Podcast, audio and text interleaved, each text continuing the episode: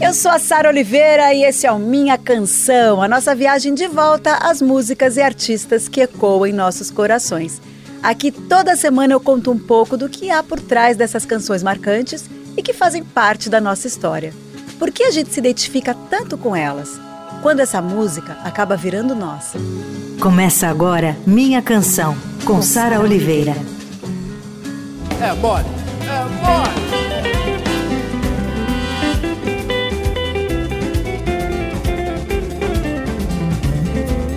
Olá, eu tô de volta com minha canção especial João Bosco. A gente dividiu esse programa em duas partes porque é muita música, é muita história e a coisa mais linda poder estrear a 13 terceira temporada com esse mestre, um convidado de honra.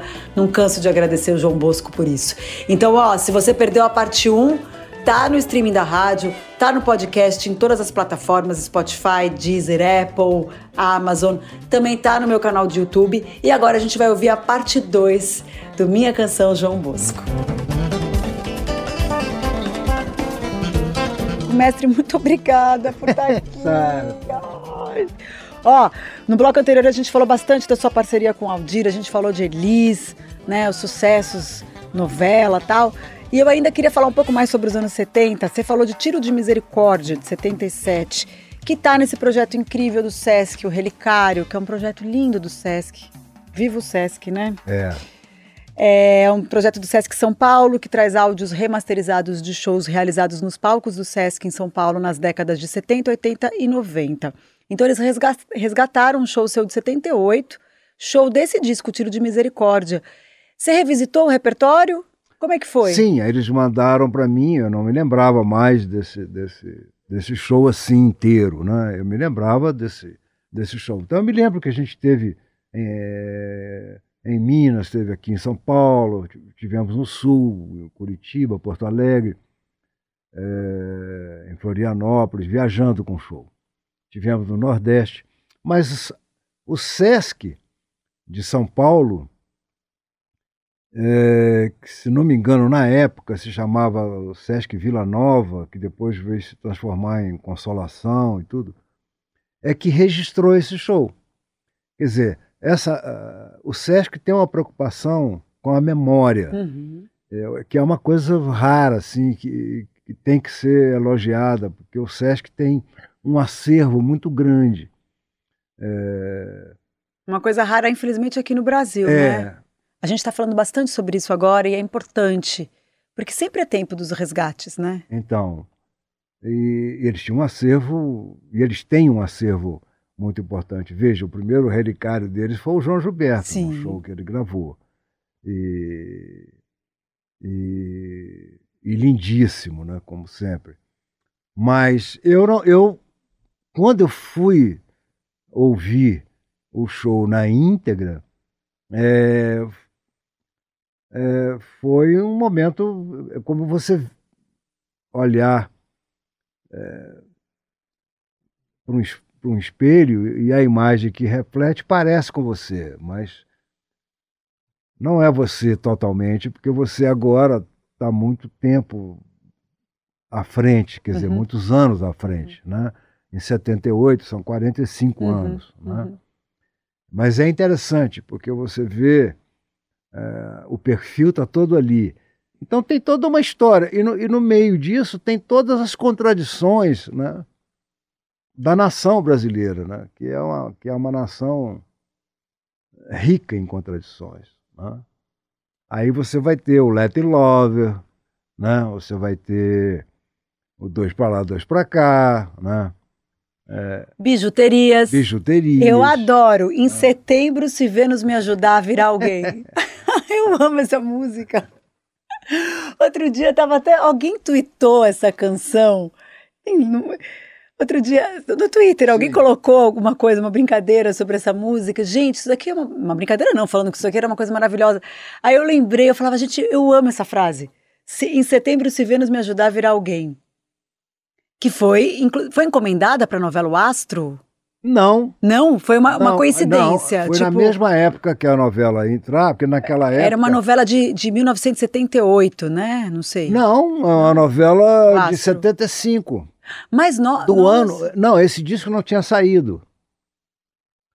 O produtor da, da musical, que era o Ricardo Graça Mello, era o produtor dessa, da trilha dessa novela. O Ricardo Graça Mello soube que a gente estava em estúdio gravando o Caça Raposa. A Elis ia muito nesse, nesse estúdio, porque o César, que, que é o arranjador desse disco, ele é o pianista e o arranjador desse César disco. Camargo Mariano.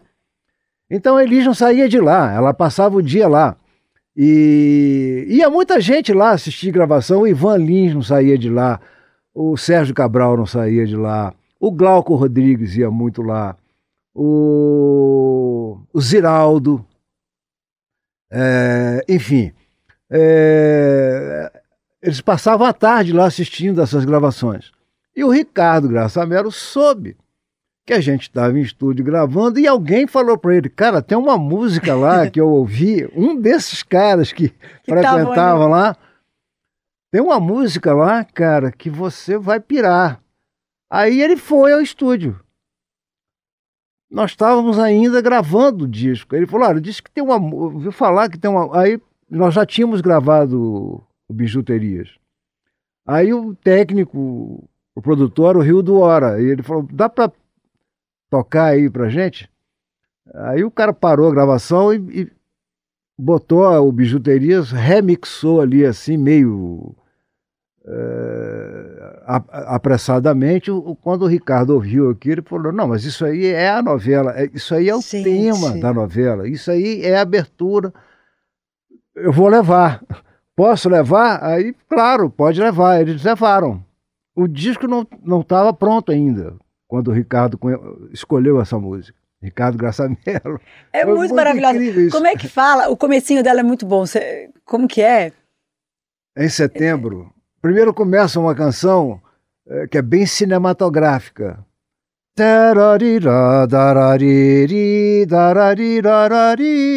Como se fosse uma trilha de cinema, né? E aí entra o swing da música e ao invés de você entrar cantando, você entra falando. Em setembro, se Vênus me ajudar, virá alguém. Eu sou de virgem e só de imaginar me dá vertigem.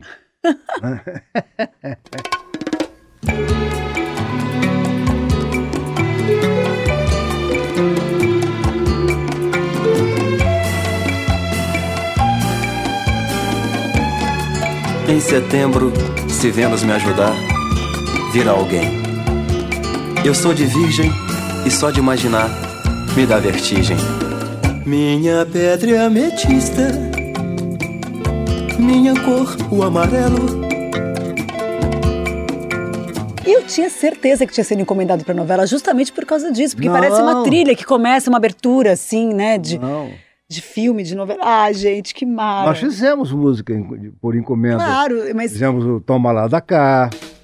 Tu entra cá já e sai cá aqui. Casamento hoje é isso aí. Toma lá da cá e no rola rola. Embolo que há e aqui. Melancia vira abacaxi. Mas os filhos pensam em Havaí. A bala traçante revolve o instante. Somos naturais do Patropi. Nós fizemos mais de 20 músicas para a novela. linha de Ai, passe gente. entrou em alguma novela? Linha de passe, eu não me lembro. Eu tô falando porque você falou do Toma Lá da Cá e eu lembro. Ah, eu amo esse violão no Toma Lá da Cá do samba. Gente, o que, que é esse então, violão? isso esse, é, esse- isso é do Linha de é, Passe. do linha de passe, mas esse momento é muito bom. é. Essa música, o Paulo Emílio também é ele que começa essa música. Toca de tatu, linguiça e pai, boi zebu, rabada. O Aldi já entra com o Garrincha driblando aquele esquema, aquele, aquela loucura dele, né? A música vai para esse, pra esse final que você está dizendo aí, no Toma Lá da Cá do Samba. É, mas e E aí parece tem uns sim. improvisos. Você falando aí. agora, parece realmente uma. uma É um é- drible. é um né? drible. É. né? É, um- é, parece um drible Ele- no é. campo. Ele entra aí, um caldo de feijão, um vatapá e o coração, boca de siri, o namorado, né? E- linha de passe, chimarrão, aí ele já ele já começa a entrar nesse esquema do, do, do drible, né?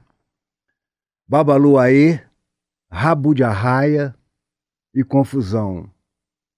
Aí, yeah, yeah, yeah, yeah, yeah, yeah, yeah. Aí entra aquela coisa meio do blues, né? É muito Porque bom. todo samba É tem a origem bom. do blues. Aliás, o Eli, a- o Vinícius Falou fala nisso, né? O, o samba é a tristeza que balança, né? A tristeza é do blues Uhum. e o balanço é do samba. Toca de tatu, linguiça e paiva e boi zebu Rabada com angu, rabo de saia Naco de peru, lombo de porco com tutu E bolo de fubá, barriga d'água Aonde que tem, e no balaio tem também um som bordão Bordando som, dedão, violação Diz diz que viu, e no balaio viu também um pega lá No toma lá da cá do samba Ó, nesse álbum tem o Bêbado e Equilibrista, que virou um hino da anistia, né? É, Você queria homenagear o Charlie Chaplin? É, tem, Não, eu homenageei mesmo. é, é, Eu foi proposital. essa música primeiro. Tá. É, eu estava Que ajudou casa... muito na reaproximação da Elis com o Enfio, né? Exatamente, eu estava na casa dos meus pais, em Ponte Nova, no Natal de 77. No dia 25 de dezembro, Chaplin morreu. De 77. E eu então estava no quintal lá da casa dos meus pais e comecei a me lembrar dos filmes do Chaplin, das músicas, que ele também foi um grande compositor, das trilhas dos filmes dele. E ele tinha feito essa canção, Smile, e que era uma canção lindíssima, porque apesar de tudo, você deve sorrir. E os filmes do Chaplin sempre terminavam com ele eh, de costas se dirigindo a um sol que está nascendo, a um novo dia. Tinha sempre um, um, um horizonte e aquele sol surgindo. Então, eh, e ele andando em direção àquilo, em direção a um novo dia. Então, sorrir, eh, sorria sempre, mesmo nas situações mais difíceis. Eu, eu acho isso fantástico. É, que eu- há diversas maneiras de você falar isso. O Paulo Vanzolini disse que é, é- é, levanta, sacode a poeira e dá a volta por cima. Isso é sorrir, né? Então, eu, eu pensando no Smile, e tinha aquela gravação linda né, do, do, do- do Tony Bennett, né, naquele disco do, de músicas para trilha sonora, que foram trilhas de filmes né, que ganharam Oscar e tudo, e tem o Smile do Chaplin. Smile, though your heart is aching. Smile, even though it's breaking. When there are clouds in the sky,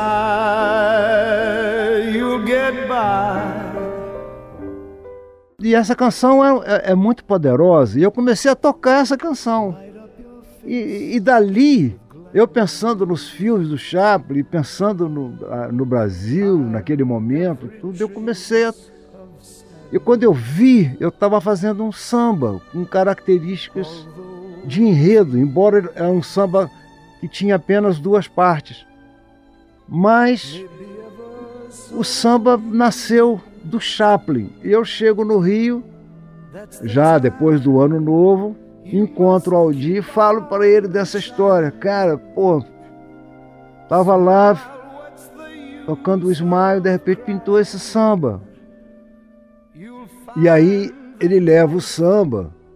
E quando ele volta à minha casa, eh, 10, 15 dias depois, ele entra, eu vi que ele- o olhar dele estava diferente. E ele estava com a companheira dele e ela se apressa e fala na frente dele: João, você precisa ver a letra que o Aldir fez. Aí ele, aí ele vira para mim e diz assim: Eu acho que nós fizemos uma coisa muito interessante. E aí ele me dá a letra.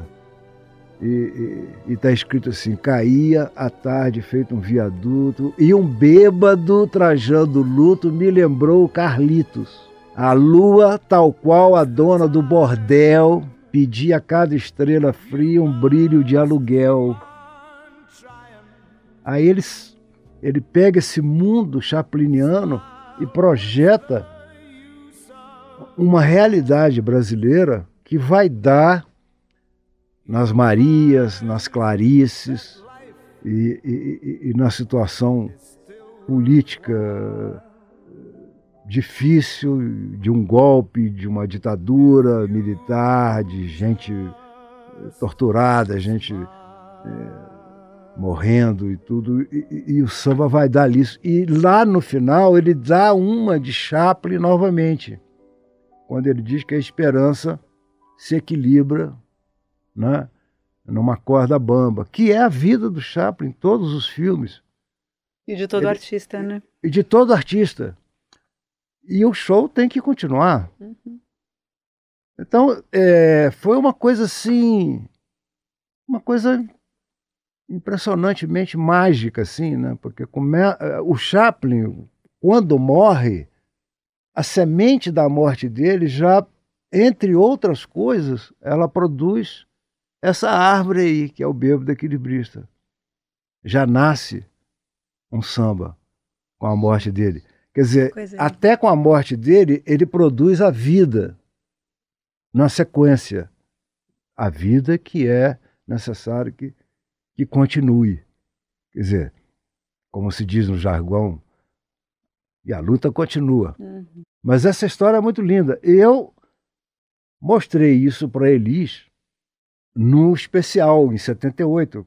Nós estávamos gravando, ela estava gravando um especial na televisão, produzido pelo Roberto de Oliveira, e eu estava com ela no camarim, eu, ela e o César. E nós íamos tocar o Plataforma, e íamos tocar o De Frente para o Crime, acho que até o Mestre Sala, dos Mares e tudo. Aí eu falo assim: olha, nós terminamos de fazer um samba, eu, eu veja só. Aí ela, quando escuta esse samba, ela pira, assim, na hora, ela, ela se identifica o samba. Aí ela quer cantar o samba, ali naquele especial. Aí eu, o César me ajuda e, e, e a gente fala com ela: não, peraí, aí consegue convencê-la de que ela não devia fazer isso agora, porque o samba a gente não estava conhecendo ali naquele momento, então precisava conviver com ele um pouco. O César também falou: eu preciso de um tempo para fazer alguma coisa, pensar. Aí ele pensa naquele realejo, naquele som do realejo, quando começa, que é uma coisa bem circense bem chapliniana, né? Aquele realejo tocando. Mas isso depois, no, depois que ela grava no Essa Mulher. Mas ela queria botar ali, naquele dia. E ela se empolga. E ela, e ela então, esse samba vira o samba em que ela é o porta-voz.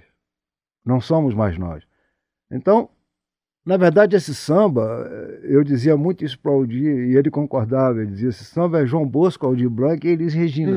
Porque a maneira como ela defende esse samba, ela faz isso de uma maneira tão passional, é, como se fosse um desses boleros gigantes que se canta com lágrimas, que a pessoa sente cada verso que diz. Ela sente cada verso desse desse samba e ela então esse samba tem um poder impressionante nessa época na voz da Elis, com a gravação dela. E esse poder é tão grande que ele vira um hino. Vira um hino. E ele não foi feito para ser um hino. E ela não cantou para ser um hino. O samba consegue isso com a sua própria proeza de ser. Só de existir daquela forma, daquele jeito, com ela. Entendeu? E aí ele vira um hino, mas ele vira um hino depois. Depois da anistia. Porque quando o samba foi feito, não havia anistia. A anistia só existe em 79. Então, ele foi feito em, em 78, no princípio. Ele foi feito no 25 de abril de 77 e o Aldir faz a letra nos primeiros dias de 78. Quando nós estávamos na estrada com o tiro de misericórdia, show, nós já tínhamos feito Bêbado Equilibrista.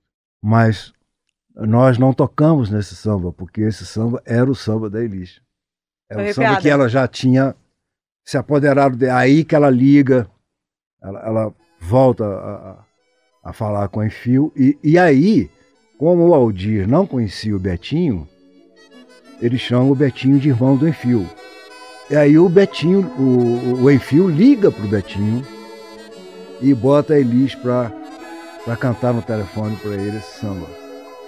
E quando o Betinho volta ao Brasil, a gente encontra com ele e ele fala: Esse samba que me trouxe de volta ao país.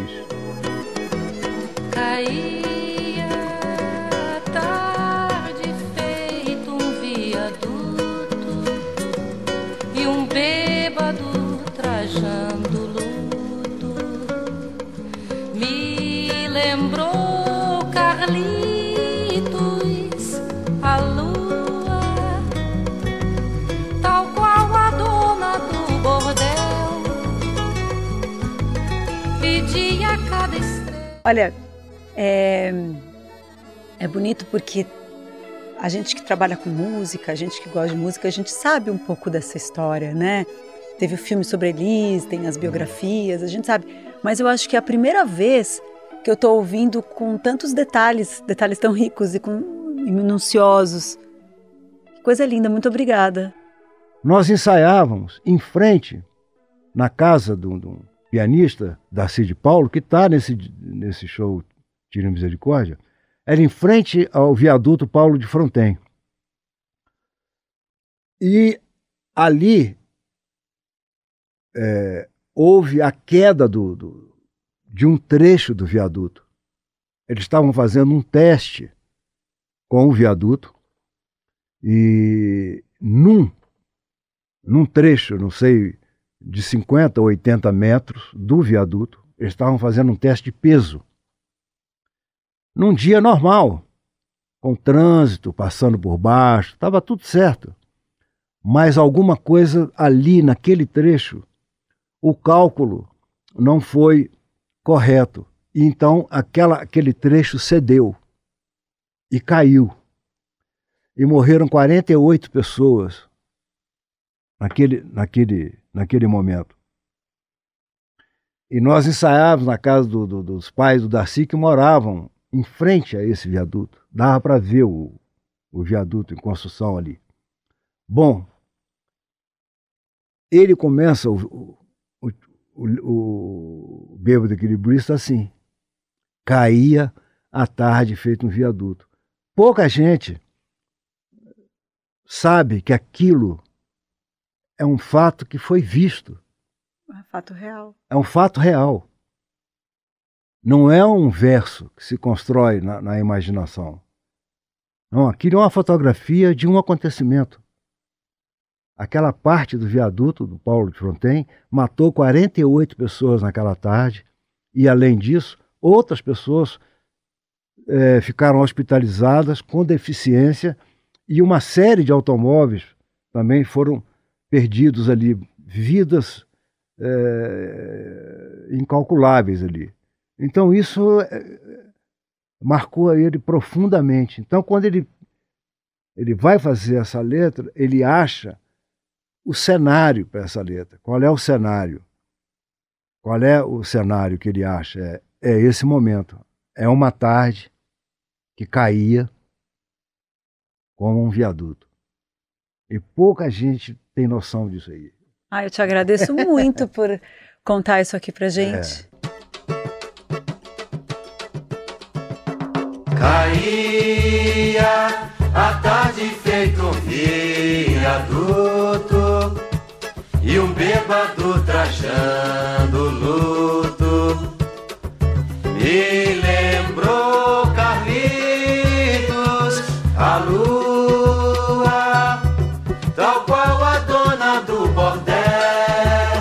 Eu fico desesperada porque são tantas histórias maravilhosas. É, é muito, é muita música, é muito álbum.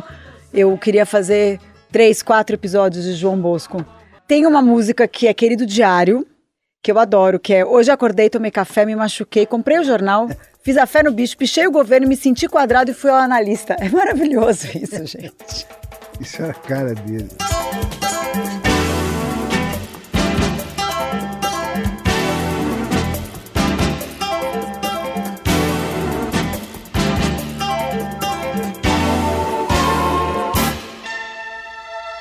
Confesso, querido diário, essa mulher me convulsiona.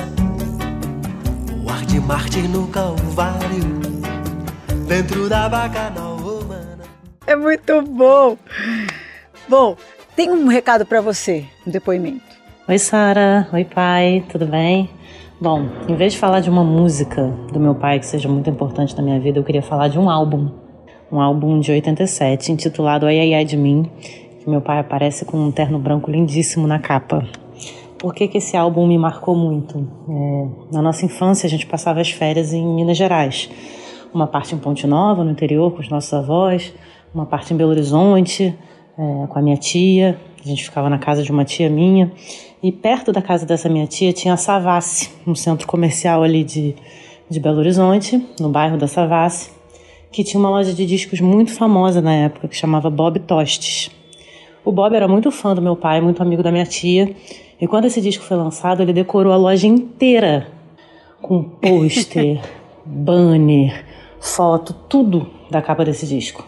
E eu me lembro que eu estava passeando com a minha tia na Savassi e a gente passou pela loja e eu vi a loja toda decorada com meu pai e muita gente na frente da loja comentando o disco novo do João Bosco. E eu falando, o disco novo do João Bosco, o João Bosco é o meu pai, esse cara é o meu pai. e naquele momento, assim, eu sempre soube que eu era filha de músico, mas eu acho que naquele momento eu entendi que o meu pai era uma figura conhecida, de quem as pessoas falavam, né? que as pessoas ouviam, que as pessoas gostavam e apontavam e, e olhavam para a foto dele e falavam dele como se fossem conhecidas. Então que ele era meu, mas eu tinha que dividir ele com todo mundo. E eu acho que foi ali, a primeira vez assim que eu com sete anos tive essa dimensão do que era ser filha do meu pai com esse disco, Ai Ai Ai de Mim, que é um disco lindíssimo, que até hoje eu sou muito fã. Júlia Bosco, maravilhosa. Júlia Bosco, Que me é. ajudou a trazer você aqui pro programa. Falou desse E disco tem aqui. aí ó. o Quando o Amor Acontece. Eu Quando o amo. amor acontece é assim. Tá vendo? Não, isso- ó, é a música que eu amo, que fala: ninguém tira do amor, ninguém tira, nem doutor nem pajé. O que quem me seduz enlouquece quando o amor acontece. Exatamente. Abel Silva. É isso mesmo. Tá vendo? E essa capa é muito maravilhosa É. mesmo, né? Agora, tem uma versão bonita também dessa canção que é recentemente você gravou com a Orquestra de Ouro Preto, Ah, Né? fizemos. de Quando o Amor Acontece. Vamos ouvir um trechinho.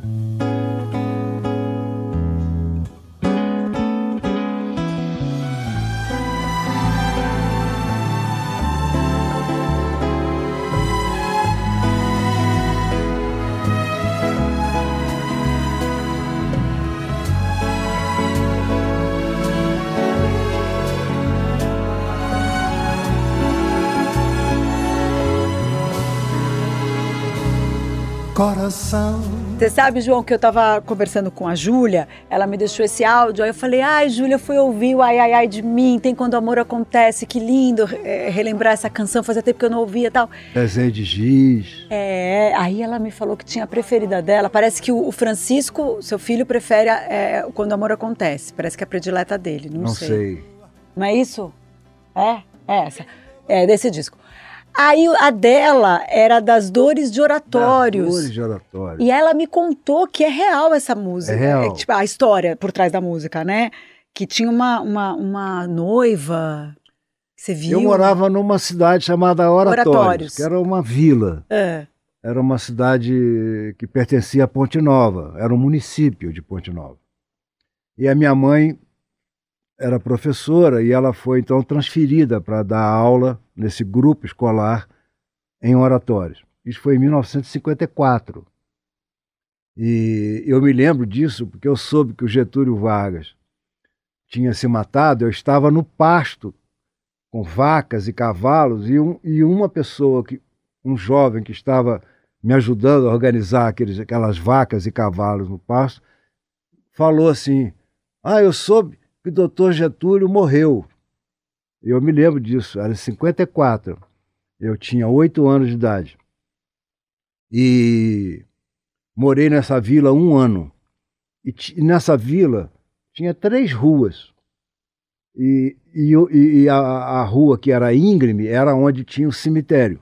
E eu vi ali, numa tarde, uma moça aos prantos, e bem na subida do cemitério. Eu, eu fiquei imaginando se ela tinha perdido alguém, que era, era no cemitério ali, né, e tal.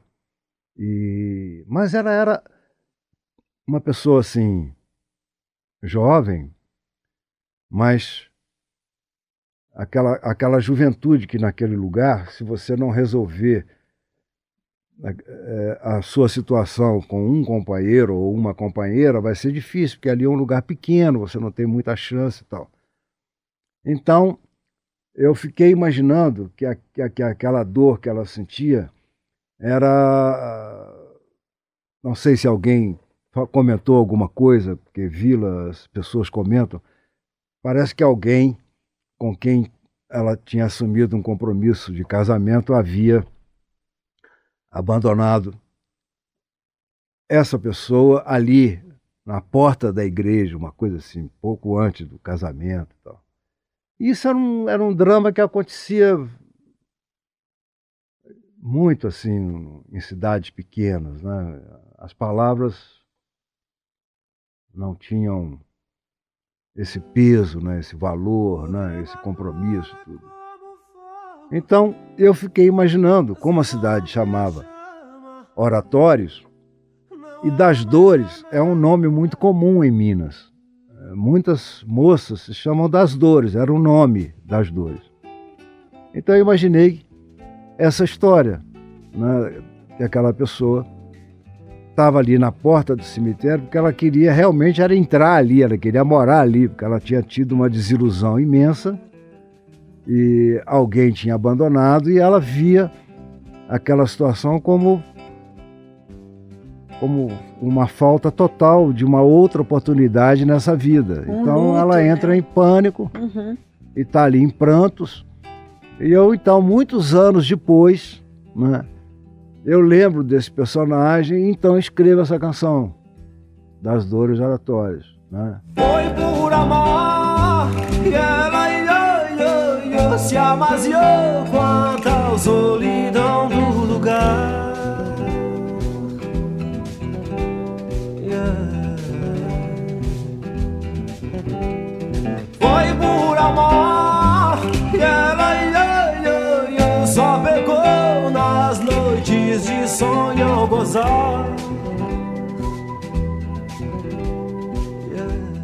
João, antes da gente encerrar, eu quero falar de duas coisinhas rápido, assim, ó. Você tem o acústico, que foi o primeiro acústico da MTV, para quem não sabe, é o acústico João Bosco, que tá no streaming. Foi gravado em 92, no comecinho da MTV Brasil, né? É verdade. E tem uma versão de Eleanor Rigby dos Beatles. Sim. É uma versão que eu faço. É demais com... isso. É. É inusitado, porque no meio de uma música, você tá fazendo um medley, Tô né? Fazendo uma coisa do Noel Rosa. É. Né? Você faz essa junção de Noel é. com Beatles. É. Genial. E... O que ele fala quando eu morrer, eu não quero flores nem vela, né? Quero uma fita amarela gravada com o nome dela, né? E acho que nessa música da dupla Lena e McCartney tem um pouco dessa situação, né? Tem o padre, tem o tem uma coisa religiosa, né? No meio, tem um ritual, né? E daí você lembrou? E aí, música. olha, na verdade, eu nunca proponho essas coisas. São as músicas é que propõem esses encontros. É elas é que se acham. Elas é que se perfilam uma ao lado da outra. Não sou eu. Eu não, eu não, eu não penso nisso. Quando eu estou tocando, de repente uma música vem e entra dentro da outra, assim, sem pedir licença nem nada. Aí eu descubro, digo, olha, que coisa interessante. Aí, aí elas ficam, porque ela quer ficar ali. É o que eu entendo por suíte, entendeu? Suíte para mim é isso é, quando você faz uma suíte, são movimentos que querem ficar ali um atrás do outro, eles se perfilam. Então, as suítes elas são feitas naturalmente. Eu aprendi muito isso com Vila Lobos. Eu acho que aquelas baquianas todas, elas são suítes é, de um compositor que perfila movimentos que vão dando um dentro do outro e que estão separados mas que estão juntos. Eleanor Rigby, quando eu morrer eu não quero nem choro nem vela. Quero uma fita amarela gravada com o nome dela. Eleanor Rigby, quando eu morrer eu não quero nem choro e nem vela. Quero uma fita amarela gravada com o nome dela. Se existe alma, se há outra encarnação. Não sou eu que faço isso. A, a, a música vem chegando e, e ela mesma é que procura isso de forma intuitiva, porque eu estou ali, à disposição. Eu estou com o meu instrumento, são duas da manhã, eu estou na minha casa, na minha sala de música e com a minha cabeça toda possuída. Então essas músicas vão chegando. Ah, João Bosco, eu queria agradecer demais por esta entrevista, assim, magnífica, enriquecedora, emocionante, com tantas histórias. E já que a gente está falando desses, desses medleys, desses suites que você fala, tem um que é Tudo se Transformou com Chega de Saudade, que você gravou é, é, para o álbum Canto da Praia, Ah, ao lado Hamilton. de, é, do Hamilton, o Hamilton de Holanda, Holanda, outro mestre, né? Então, tudo se transformou do Paulinho da Viola. Uhum. né? Nem as cordas do pinho dele podem amenizar aquela dor. Né? Ela, de- ela declarou recentemente que ao meu lado ela não, não tem mais prazer. O Chega de Saudade é ele que não pode ficar sem ela. Uhum. Hã? Vai, minha tristeza, diz a ela que sem ela não pode ser. Então é como se o Chega de Saudade tivesse pegando aquele personagem que disse para o Paulinho que perto dele não, não, não, não sente prazer, não tem prazer. Então é como se aquele Chega de Saudade dissesse: Mas eu não consigo viver sem você. Como esse... Porque o Paulinho não diz isso no samba. Ele, ele entristece, né? E, e tudo se transforma, porque ele fica, ele recebe esse recado, mas não chega de saudade, ele vai à luta atrás dela. Então eu acho que uma coisa está, eu não, as músicas, de repente, nu- numa hora elas se descobrem uma pertencente à outra. violão. Até um dia, quando houver mais alegria, eu procuro por você. Cansei de derramar inutilmente em tuas cordas as desilusões deste meu viver. Ela declarou E como dizem, chega de saudade, que coisa linda, que coisa boa. É, então, Quando ela volta, né? quando ela volta. E eu digo mesmo aqui pra você. Que coisa linda, que coisa boa. Muito obrigada. Valeu, foi um prazer imenso ter vindo aqui. Muito, muito obrigada. Obrigado às mensagens aí de Júlia, de Zizi, eh, duas pessoas que eu amo de paixão. Júlia chama até de Julieta, né? Por causa da filha do Carlos Drummond de Andrade, que ele chamava a filha dele de Julieta. Então, eu, parafraseando o Drummond, eu gosto de chamar Júlia de Julieta. Mas, por pura poesia. Você é pura Obrigado. poesia, né? Que honra. Obrigada, mestre. Olha, Valeu. Obrigado, Sara. Que é pra acabar com esse negócio de você viver sem o Minha Canção vai ao ar toda sexta-feira, às 5 da tarde, com reapresentação no domingo, às 5 da tarde. Dá para ouvir no site da Rádio Dourado, radiodorado.com.br. E você encontra todos os episódios de todas as temporadas no podcast Minha Canção.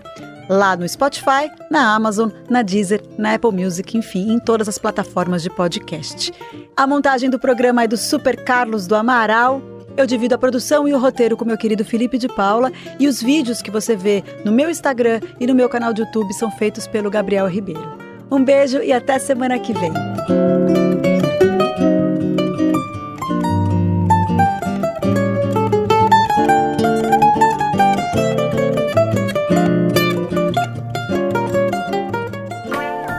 Você ouviu Minha Canção, com Sara Oliveira.